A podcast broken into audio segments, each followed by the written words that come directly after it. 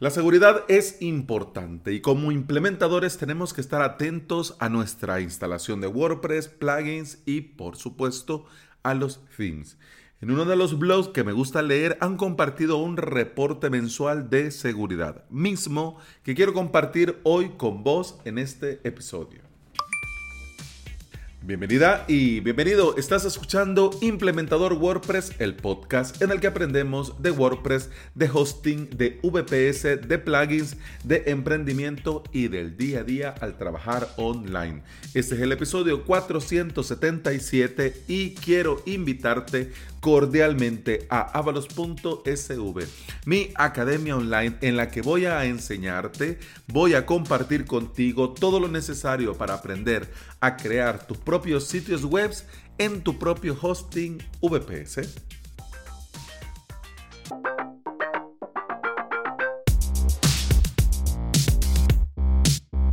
Te dejo en las notas de este episodio el enlace al post del blog de Ethim Security, donde comparten ellos consejos, tips, vulnerabilidades detectadas y por supuesto buenas noticias cuando estas vulnerabilidades han sido resueltas. En este episodio vamos a comenzar hablando del core. Si estás hoy con WordPress 5.5.1, puedes estar tranquila, puedes estar tranquilo porque al día de hoy no se han detectado nuevas vulnerabilidades que afecten al core. Así que si estás con 5.5.1, muy bien.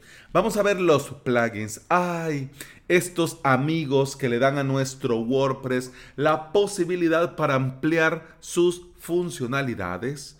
Obviamente vamos a tener claro que cada plugin es hijo de su padre y de su madre. Por lo tanto, con el paso del tiempo, algún plugin que nos añade, funcionalidad también puede traernos algún disgusto porque puede tener alguna vulnerabilidad. Hacer WordPress tan conocido y tan usado provoca que cuando se detecta una vulnerabilidad, si algo va mal en un plugin, la pólvora se riega, las noticias vuelan y nos enteramos en un PIS Plus.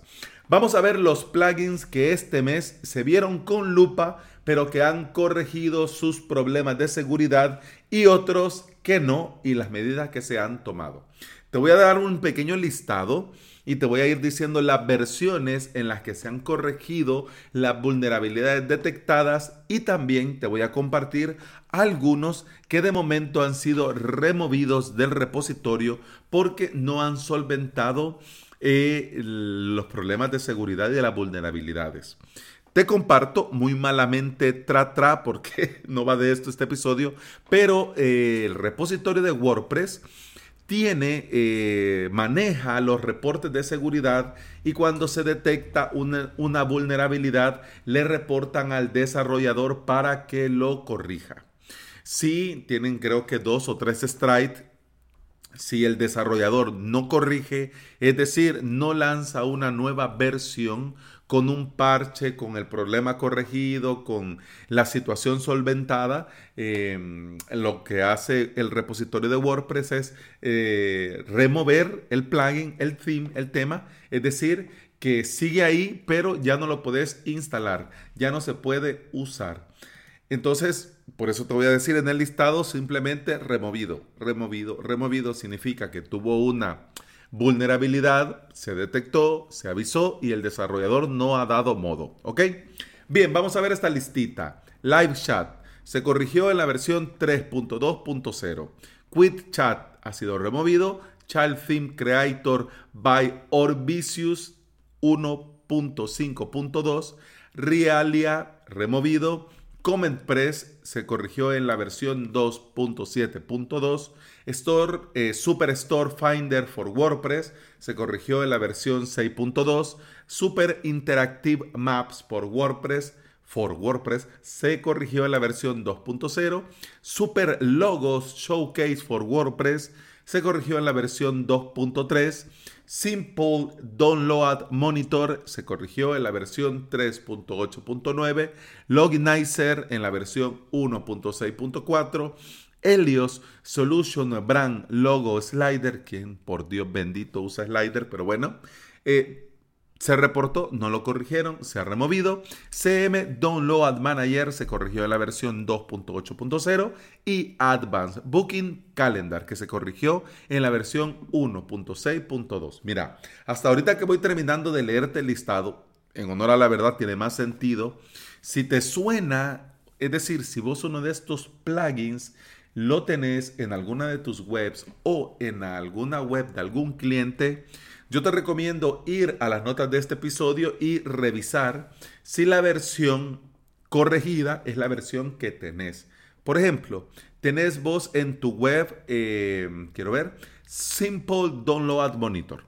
Eh, y tenés una versión que no es la 3.8.9, lo que significa que tenés que actualizar.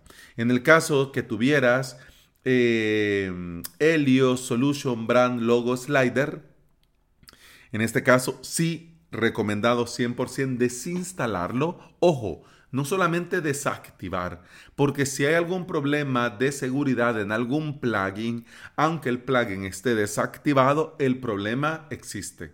El problema lo tenés ahí. Así que si no querés líos, plugin desactivado, plugin borrado, ¿ok? Entonces en el caso que sea alguno que reporte vulnerabilidad y no sea corregido, mira, no lo dudes, vas y lo borras. Solo estos, de momento sí. Y mira que ya terminó octubre, estamos ya un par de días que termine el mes, pero bueno, ya está. Si necesitas más información y seguir la pista, te recuerdo que hay sitios como wpscan.com que te dan un listado de los plugins y vulnerabilidades y también hay otros membership o hay otros sitios que te puedes suscribir y ellos te envían por correo el listado de vulnerabilidad o te van avisando cuando se va detectando y te van diciendo, hey, hay vulnerabilidad en este plugin, hey, hay vulnerabilidad en este plugin y ya vos podés tomar medidas. En este post hay, hay algo muy interesante que me resulta a mí muy interesante, que también comparten el consejo de seguridad para este mes. Es decir, que ellos van publicando cada mes este consolidado y al final del post te recomiendan algunos consejos. En este caso, el consejo que ellos comparten es llevar un control de actividad dentro de nuestras webs. Obviamente, ellos te ofrecen su plugin premium que te resuelve la tarea, pero vos ya sabes y ya te he compartido en otros episodios mi plugin de cabecera para llevar el control de actividad dentro de la web que se llama WP Activity Log. Pero también te recomiendo, por supuesto, Activity Log y Stream.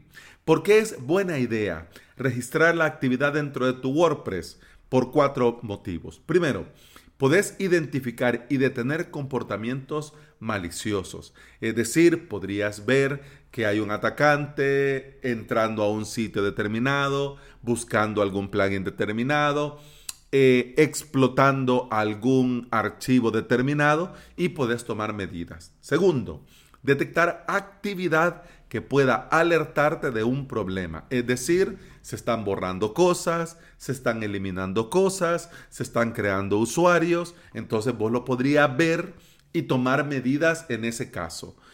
Cuarto, perdón, tercero, evaluar cuánto daño se ha hecho. Cuando el error ya está, fuiste víctima de un ataque, de un hackeo, de un pirateo y el error, bueno, ya está, ¿no? ¿Qué podemos hacer? Nos vamos a poner a llorar en la leche derramada.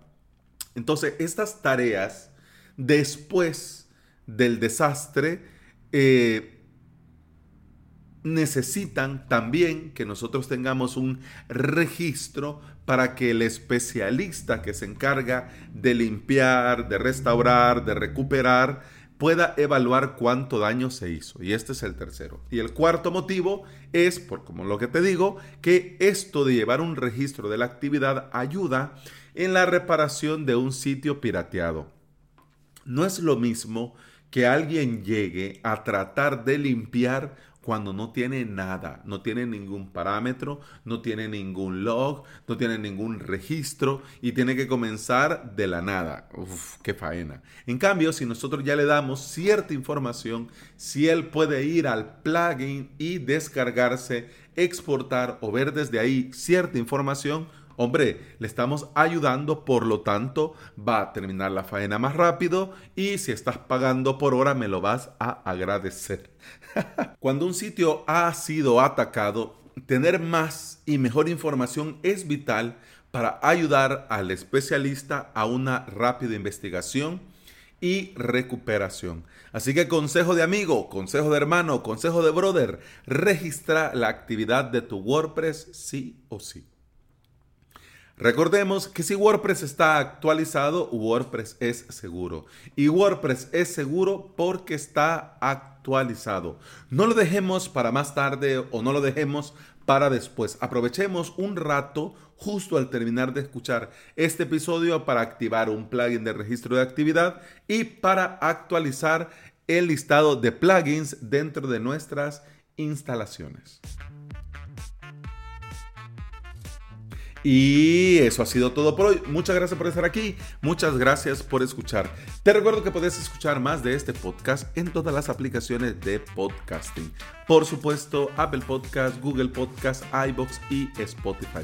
Si andas por estos sitios y me regalas un comentario, una, una valoración, un me gusta, un corazoncito verde, yo te voy a estar eternamente agradecido. ¿Por qué? Porque todo esto ayuda a que este podcast llegue a más interesados en aprender y trabajar con WordPress. Eso ha sido todo por este episodio. Continuamos en el siguiente. Hasta entonces. Salud.